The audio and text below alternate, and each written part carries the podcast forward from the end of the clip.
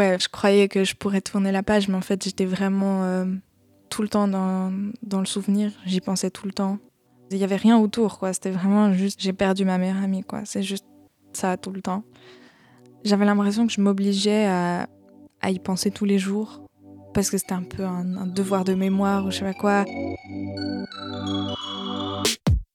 Alors qu'elle a 14 ans, Mina perd sa meilleure amie, qui met fin à ses jours. Le déni, un sentiment de vide, puis la culpabilité et le chagrin, elle nous raconte les différents états d'âme qu'elle a vécus lors de ce deuil. À aujourd'hui 21 ans, Mina porte un regard rétrospectif sur ces années difficiles et nous parle de comment elle a su remonter la pente. Attention, ce témoignage parle du suicide et évoque des situations qui peuvent être difficiles à entendre. Vous écoutez Toi aussi, un podcast sur la santé mentale des jeunes, produit par Radar RP.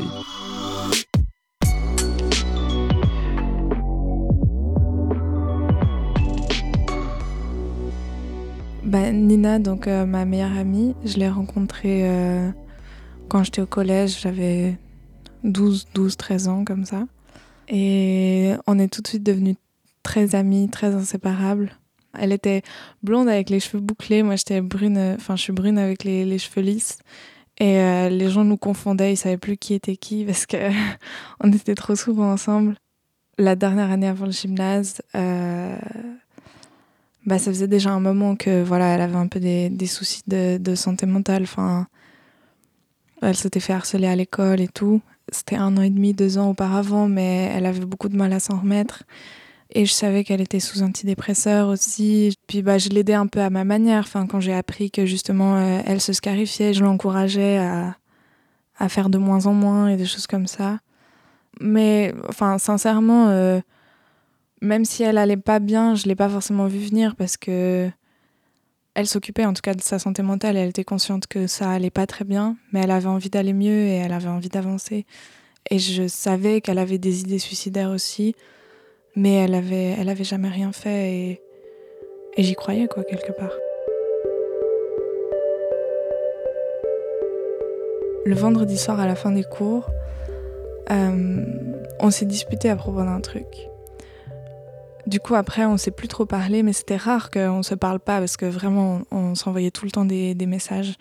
Et vers la fin du week-end, ben justement, genre, euh, je l'ai recontacté en disant oui, bon, quand même. Enfin voilà, je suis triste qu'on soit disputé. J'ai pas envie que, voilà, j'ai pas envie qu'on se dispute et tout. Et puis le lundi, elle était pas bien, elle est pas venue. Et le, le mardi, elle est pas venue non plus. Et le mercredi matin, euh, je me prépare pour aller à l'école, normal, comme d'habitude. Et là, le téléphone fixe de la maison sonne. Et je, je sais pas comment expliquer, mais je me suis dit, mais c'est quand même bizarre, il est 7h30. Ouais, c'était, c'était vraiment bizarre. Je décroche le téléphone et c'est justement sa copine euh, du moment, Elise, justement, qui me dit euh, Nina, elle est morte dans la nuit. Et, euh, et après, je l'entends pleurer au téléphone. Et, et moi, de l'autre côté, je suis là Non, c'est pas possible. Euh, non, c'est euh, pas vrai. Elle me dit si, si, c'est vrai. Elle pleure, sa mère prend le téléphone, euh, elle me demande de, de lui passer mes parents. Il y avait que mon père qui était là. Je vais dans la cuisine, je passe le téléphone à mon père, je dis rien. Et là, je monte dans ma chambre, je ferme la porte de ma chambre et genre, ça fait comme dans les films, tu sais, où tu te mets genre le dos contre la porte et que tu glisses comme ça jusqu'en bas. J'ai bah, pleuré, comme j'ai jamais pleuré, je pense. Une semaine après, il euh, y a l'enterrement qui arrive. Euh, donc Elise, elle avait écrit un discours et puis euh, elle se sentait pas forcément prête à, le dire. Du coup, euh, moi, je m'étais portée volontaire pour, pour le dire. Mais moi, je m'étais un peu senti mal de ne pas avoir été capable d'avoir des mots à dire ce jour-là. Ouais, j'étais vraiment pas prête, j'avais aucun recul, j'avais, je savais pas quoi dire. J'avais l'impression d'être en décalage un peu sur le moment de, de l'enterrement. Et j'avais, j'avais plus de larmes un peu. Je pense que j'ai pas pleuré. J'étais très émue, mais j'ai pas pleuré du tout. En vrai, je me dis que c'est bien de, de rappeler aussi que c'est pas forcément un enterrement qu'on est obligé de pleurer. Et, et au final, bah, mon speech, je l'ai fait deux ans plus tard avec une amie. on est retourné sur sa tombe et on a fait un discours un peu d'enterrement nous-mêmes. Ouais, il faut, faut prendre le temps que, dont on a besoin, quoi. Moi, sur le tout début, j'étais un peu... J'avais pas réalisé encore. Donc, j'arrivais très bien à, à, garder la face, entre guillemets, à faire semblant. Et du coup, j'avais une amie qui était totalement out dès le début, qui était complètement déprimée et hyper, euh, hyper triste. Elle pensait que moi, euh, ça allait bien, quoi. Je m'en remettais vite. Et en fait, c'était pas du tout ça. C'était juste que j'avais, j'avais pas eu le temps de réaliser tout le truc et, et je, faisais juste semblant. Et moi, c'est après que ça m'a complètement euh, descendu, alors qu'elle, elle était déjà en train de, de remonter, entre guillemets, quoi. Jusqu'à la fin de l'année scolaire, je pense que je, suis un peu toujours sous le choc. Enfin, c'est vraiment. Euh, je réalise pas vraiment ce qui est en train de se passer. Ouais, je, je, suis triste, je suis pas heureuse, je suis. Et puis j'en ai marre parce que tous les gens dans l'école, ils, me regardent, quoi. C'est un peu. Euh, ah, c'est la meuf qui a perdu sa meilleure amie. Enfin, c'est vraiment. C'est hyper oppressant. C'est. Surtout dans ma classe, je suis vraiment toute seule, quoi. Parce que de base, je suis j'étais pas amie avec les autres. Du coup, euh, quand mes parents ils ont dit qu'on déménageait, j'étais super contente. Et euh, je me suis dit, ah waouh, c'est l'occasion de tourner la page et tout. Euh. J'ai pas à tourner la page. non, mais en vrai, bah.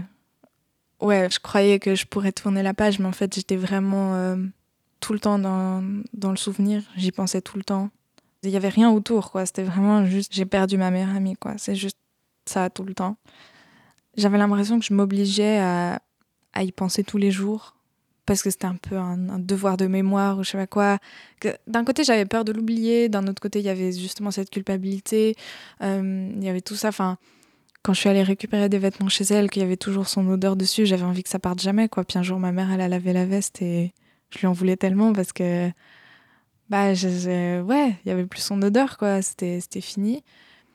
Et, euh, et ouais, je voulais pas oublier sa voix, je voulais pas oublier son rire, je voulais pas, je voulais pas oublier son visage, à quoi elle ressemblait, comment elle était. J'avais hyper peur d'oublier quoi. Mina traverse une phase dépressive. Elle se renferme sur elle-même et s'isole dans sa chambre autant que possible. Un jour, alors qu'elle passe du temps en compagnie de ses cousins, elle fond en larmes sans raison apparente. Cette détresse survenue de nulle part alerte Mina. Elle prend conscience qu'elle va au plus mal et souhaite faire quelque chose pour se sentir mieux. Mina prend son courage à deux mains et avec une amie, elle va voir l'infirmière scolaire qui lui permet d'obtenir un rendez-vous chez une psychologue. Quand on est jeune, la vision qu'on a sur les choses, c'est un peu la vision que nos parents ont sur euh, les choses. Et c'est vrai que hum, bah, typiquement, ma, ma, maman, de par sa famille, euh, elle a vu des gens aller voir des psys puis que ça changeait rien. Du coup, pour elle, euh, le psy, ça sert à rien. Et, euh, et du coup, j'étais un peu dans cet esprit-là aussi. Un peu, mais pas tellement. Parce que je croyais que les psys, c'était utile. Mais pour les gens avec vraiment des très gros problèmes, quoi. Hein, euh, mais en fait, qu'est-ce qu'on entend par très gros problème? Ouais, j'ai dû faire pas mal quand même de déconstruction aussi, de, de, de me dire, euh, bah là j'ai vraiment besoin d'aller voir un psy, ça c'est sûr, euh, et c'est ok, et c'est pas grave. J'étais un peu stressée en y allant, parce que du coup je savais pas du tout à quoi m'attendre.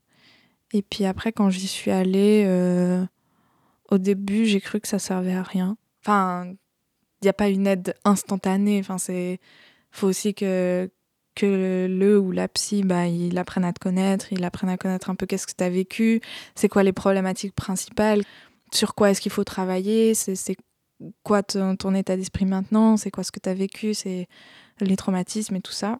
Et au fur et à mesure, je me suis vraiment rendu compte que bah, ça, ça m'aidait beaucoup déjà à, analyser plus euh, ce que je ressentais, pourquoi est-ce que je ressentais ça, sur la culpabilité. En tout cas, elle m'a, énormément aidée.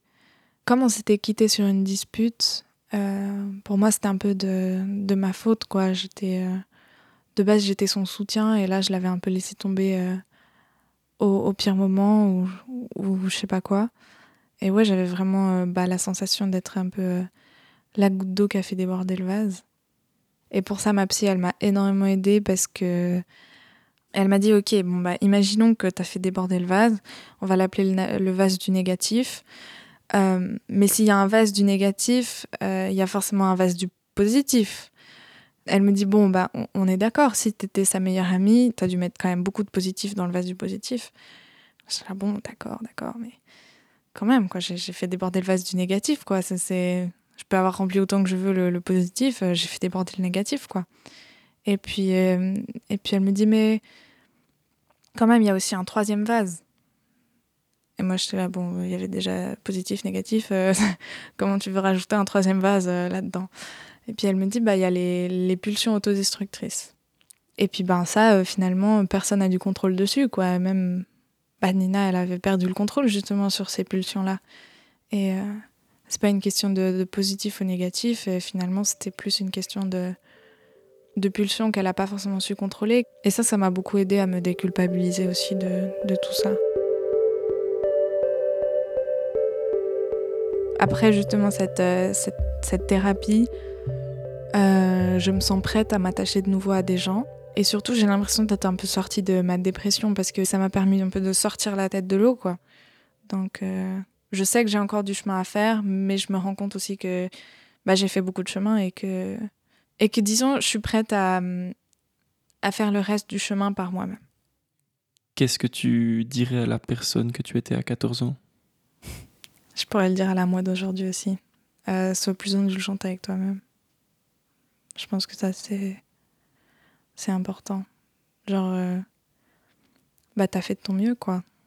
T'as as donné tout ce que t'avais et il n'y a pas à avoir de regrets, il n'y a pas à se sentir responsable, en fait. Ouais. Et est-ce que tu aurais aimé que tes proches fassent les choses différemment? Ma famille, ouais, j'aurais aimé qu'ils soient plus là pour moi. Euh, parce que j'avais l'impression que c'était un peu un, non-sujet à la maison, quoi. C'était vraiment. Euh, il faut surtout pas lui en parler, il faut surtout pas la contrarier. Et euh, clairement, ça, c'est un truc qui m'a qui m'a manqué. Et oui, quand je leur en ai parlé en disant que justement, j'aurais, j'aurais voulu que, qu'ils soient plus présents et qu'ils soient là pour moi, eux, ils étaient un peu étonnés aussi. Et, et quelque part, ils étaient là, mais enfin, on était là. Puis ils m'ont dit oui, et bah, on savait pas quoi faire. Et du coup, on a demandé à des amis. Et il y a un ami qui nous a dit qu'il fallait que, que tu fasses ton chemin par toi-même.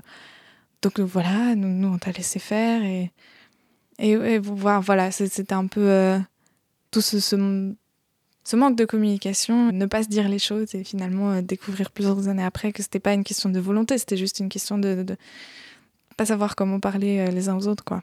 En tout cas, moi je sais que j'aurais aimé peut-être que qu'ils essayent d'aborder le sujet avec moi. de prendre un moment en fait euh, avec moi et de, me dire euh, bah voilà comment comment ça va comment tu te sens est-ce que est-ce que tu veux qu'on en parle? Euh, mais même des trucs simples aussi juste me faire un câlin ou des choses comme ça c'est déjà c'est déjà quelque chose que j'aurais voulu parce que finalement j'avais l'impression que j'étais un peu il fallait vraiment pas me toucher sinon j'allais casser quoi c'était un peu ça et que j'étais tellement fragile que vraiment il fallait il fallait pas me toucher, il fallait pas, il fallait pas me contrarier, il fallait rien faire.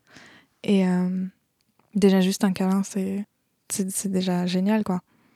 Qu'est-ce que tu as appris en traversant toutes ces étapes, en faisant ton deuil?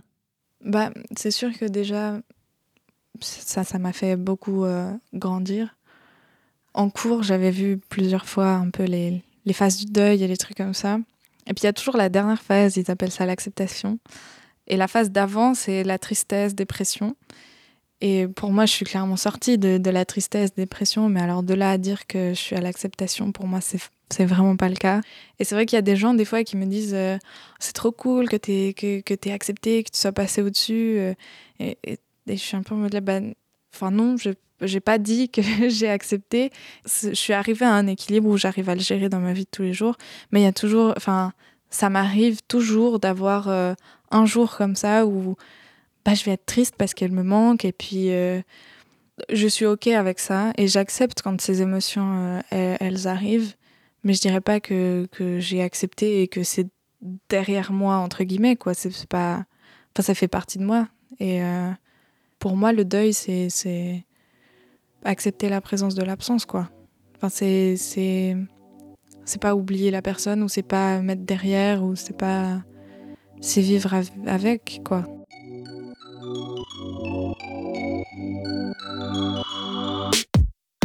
Merci d'avoir écouté ce septième épisode de Toi aussi. Si tu traverses une phase difficile, que tu as des idées suicidaires ou que tu t'inquiètes pour quelqu'un autour de toi, ne reste pas seul et parle-en. Tu peux appeler le 147 de Pro ou le 143 si tu es majeur. Il t'écoute 24 heures sur 24. La fondation Astram t'aide elle et te soutient lors d'un deuil. Toute une série de ressources d'aide se trouve sur toiaussi.ch. Vous avez écouté Toi aussi, un podcast de Radar RP imaginé et réalisé par Maë Biderman. Pour ne rien manquer, abonnez-vous à nos plateformes d'écoute et suivez toi aussi podcast sur Instagram.